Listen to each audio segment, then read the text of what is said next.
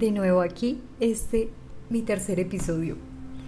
En definitiva lo que estoy haciendo es poniendo sobre la mesa como todos mis pensamientos, haciendo públicas mis reflexiones y entregando como todo el análisis o, bueno, buscando como ese sustento, ese soporte de lo que hoy me tiene eh, llevando adelante un muy lindo emprendimiento.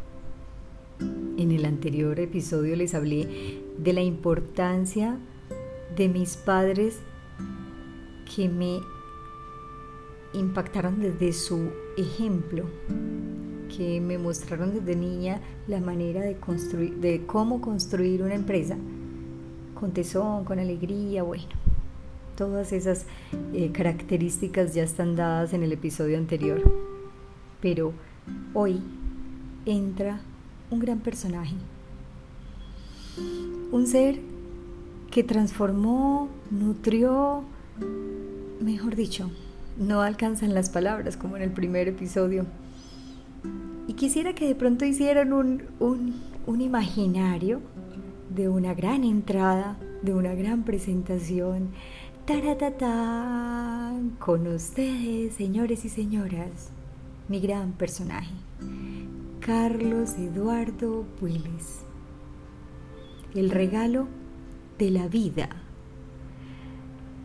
el ser que durante 30 años me acompañó y no solo me acompañó, sino que me admiró, me valoró, me...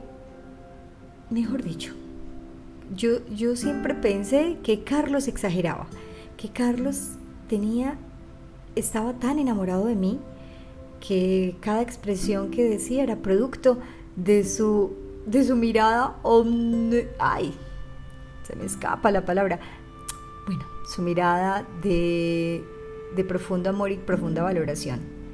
Pero ahí Carlos lo que me decía a diario era, eres inteligente, eres capaz, eres, eres brillante a su mirada.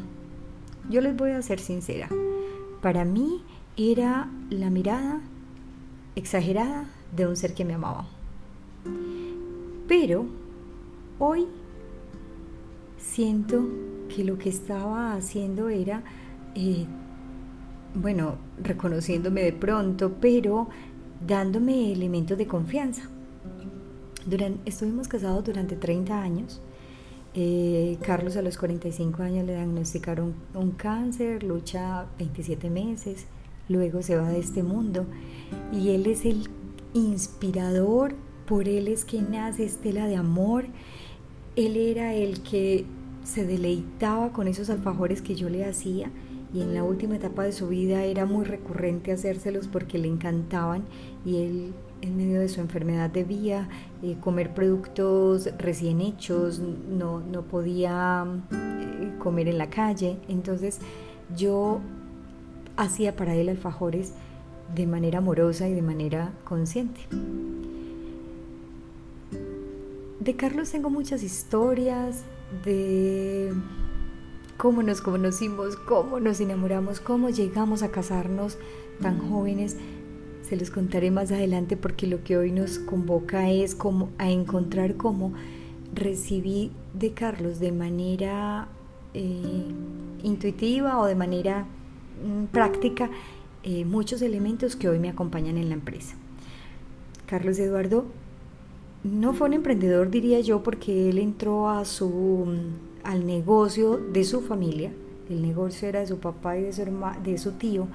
Y cuando nos casábamos tan jóvenes, pues tuvimos que afrontar y Carlos salió de la universidad, nosotros nos conocimos en EAFIT estudiando administración de negocios y Carlos debe salir de la universidad. Pues yo también salí porque mi sueño en la vida era ser mamá y esposa y ya estaba teniendo el sueño de la vida, entonces me iba a comprometer con mi sueño y con mi tarea y con mi responsabilidad, entonces salí a, ser una ama de casa. Y Carlos salió a asumir eh, la responsabilidad pues, de la empresa y cuando digo asumir la responsabilidad es porque el papá dijo, bueno hijo, ya tú estás acá, el sueño mío es ser ganada, pues él toda la vida fue ganadero, pero ahí se podía como dedicar del todo a la finca. Entonces el papá se va y lo deja. Carlos recibe una empresa con cuatro, tres empleados y cuando parte entrega una empresa, una empresa con casi, casi 300 empleados. Yo nunca estuve trabajando dentro de la empresa y lo explico porque la empresa era de eh, ocho socios, de los cuales siete trabajaban en ella. Yo nunca quise estar dentro de la empresa porque se me hacía muy difícil, me parecía, como muy aburrido, eso, ah, no, no era lo que a mí me gustara pero siempre estuve dentro de la empresa a través de Carlos. Yo recuerdo que Carlos me comentaba todo porque él y yo éramos muy, muy compinches, muy complemento. Eh, él, ahí es cuando les explico que siempre me valoraba porque él siempre me comentaba cosas y yo desde mi mirada eh, simple, de sentido común, de practicidad, le exponía mi pensamiento y mi punto de vista. Y a él le parecía que era muy mágico porque yo encontraba o soluciones o aportaba cosas eh, quizás simples, pero a la vez eh, sabias y profundas. Me lo decía él, no son mis palabras. Y, y él terminaba en muchas ocasiones eligiendo mi propuesta. ¿Por qué siento yo que mi respuesta era de esa manera como él lo describe? Porque en definitiva yo estaba fuera del foco y del conflicto, entonces podía tener una mirada más serena, más práctica de pronto y, posiblemente eso era lo que refrescaba en él el camino, pues o aclaraba el camino mejor.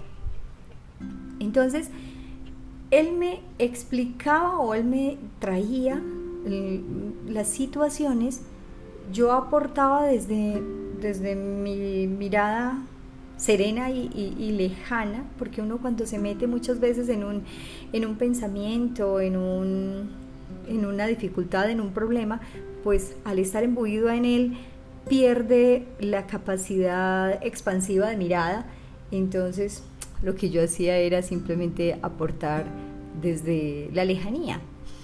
Pero todo esto para decir que Carlos me embuía en el mundo de los negocios y yo le aportaba desde mi serena mirada.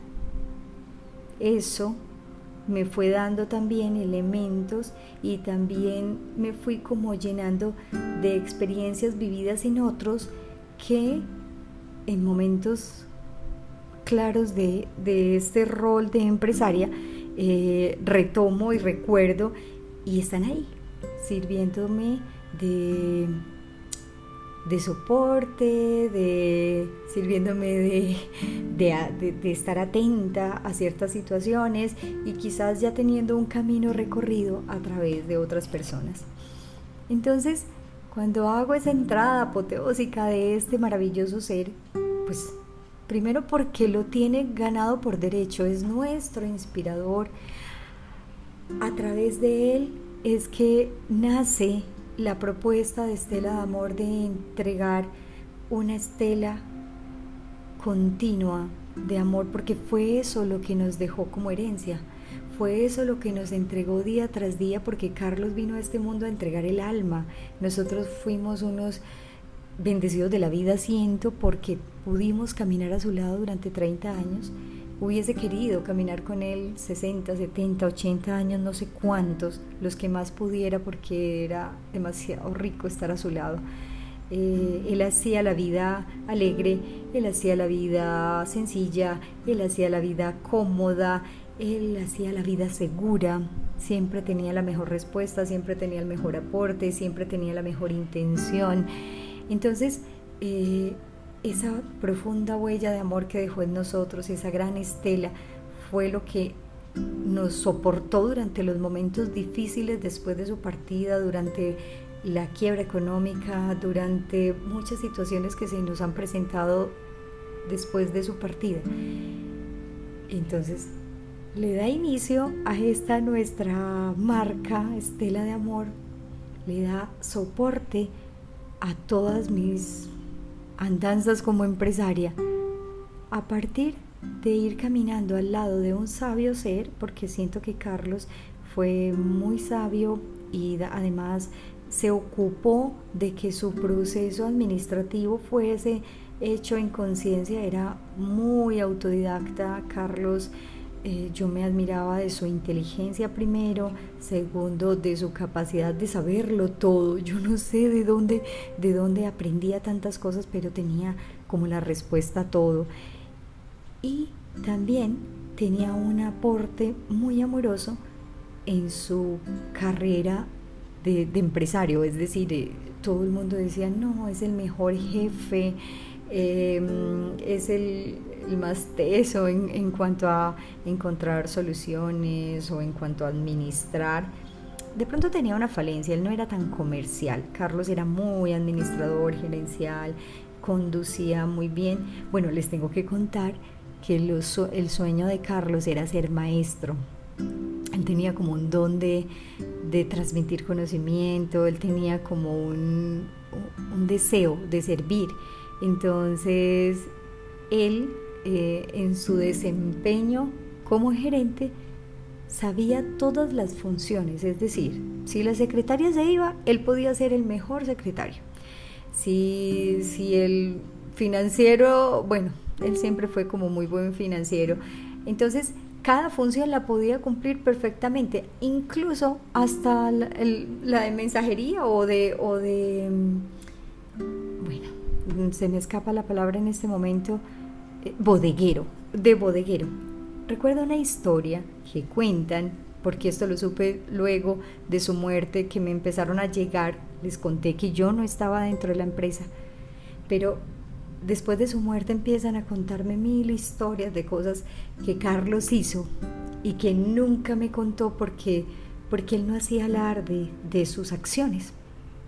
Entonces me cuenta una historia una vez un bodeguero que me dijo, no, es que yo como no recordar a don Carlos con tanto amor.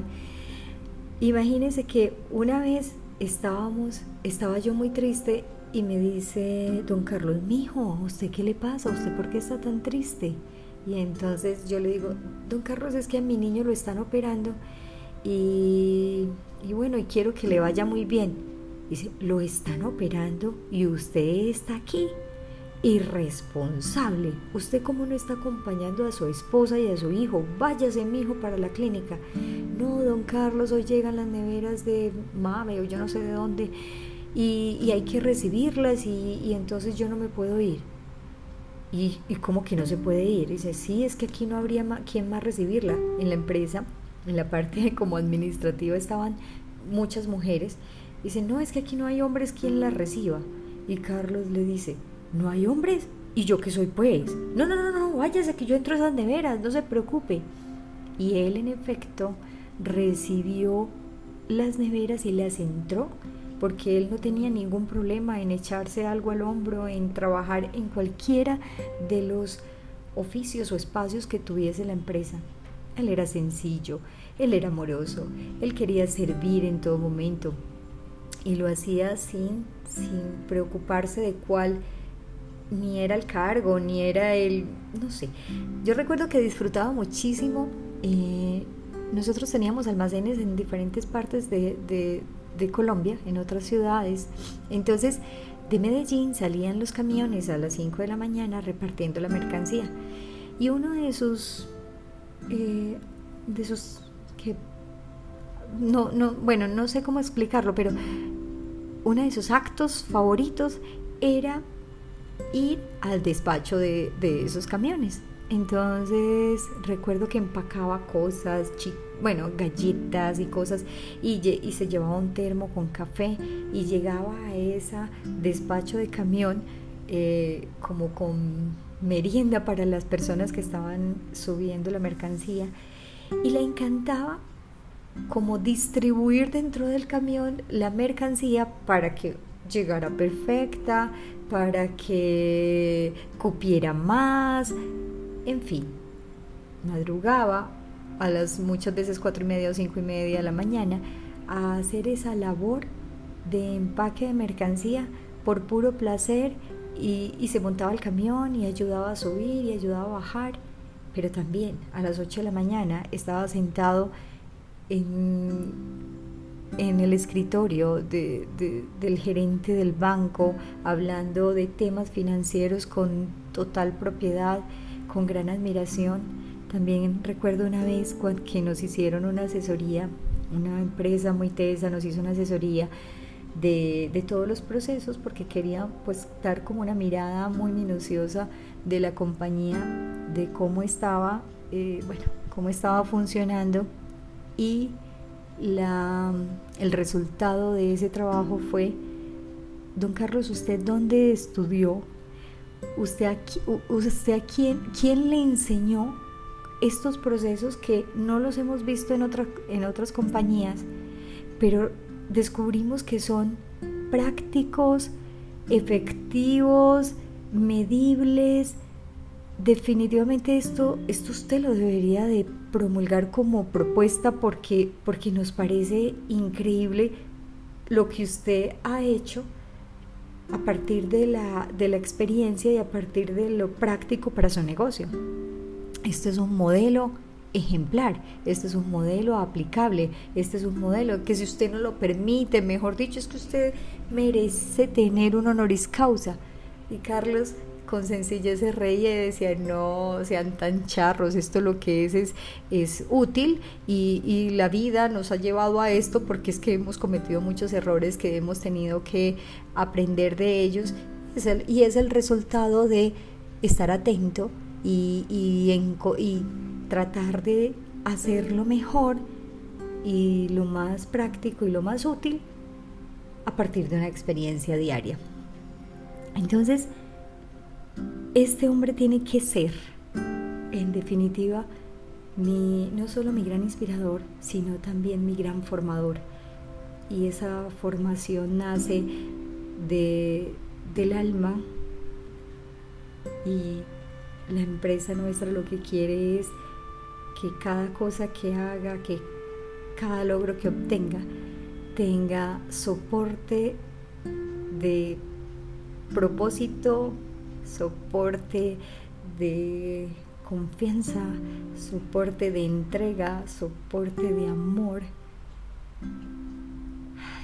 hablar de Carlos para mí es llenarme el alma de alegría, de valoración y de reconocimiento.